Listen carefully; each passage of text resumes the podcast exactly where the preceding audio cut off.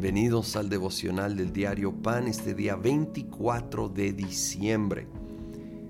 Nos toca la segunda parte del capítulo 18 de Apocalipsis que continúa eh, describiendo la caída de Babilonia, probablemente Roma y una especie de nuevo imperio romano de los últimos tiempos y Particularmente el capítulo 18 enfatiza su lado comercial, económico, una potencia mundial económica. Y el versículo 14 dice, dirán, se ha apartado de ti el fruto que con toda el alma codiciabas. Has perdido todas tus cosas suntuosas y espléndidas y nunca las recuperarás. Wow, Así como esto sucede a nivel ciudad, imperio global, la verdad es que sucede a nivel personal.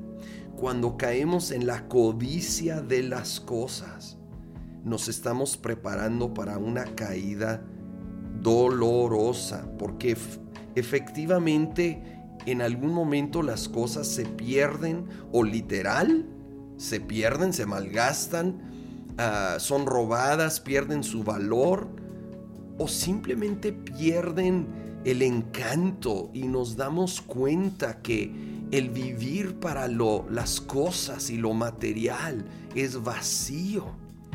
Y entonces que nosotros podamos abrir los ojos a ver que realmente Jesucristo es el gran tesoro. Y eso es lo que tenemos. Y qué apropiado ahorita que muchos estaremos celebrando Nochebuena, ¿verdad? La Navidad, recordando el nacimiento de Jesús, ah, intercambiando regalos, que es una bonita tradición, que no tiene nada de malo, pero que nunca se vuelva lo más importante de este día ni de nuestras vidas. Que siempre nuestro principal tesoro sea conocer a Cristo Jesús.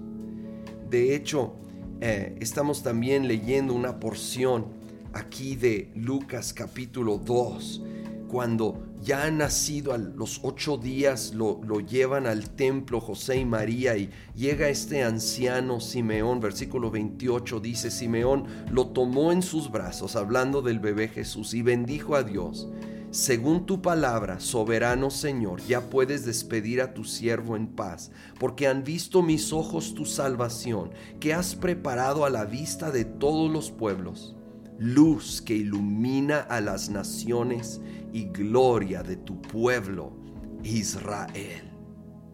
Oh sí, Señor soberano, tú has traído la salvación a través de mandar a tu Hijo Jesucristo a nacer, que celebramos su venida, su encarnación.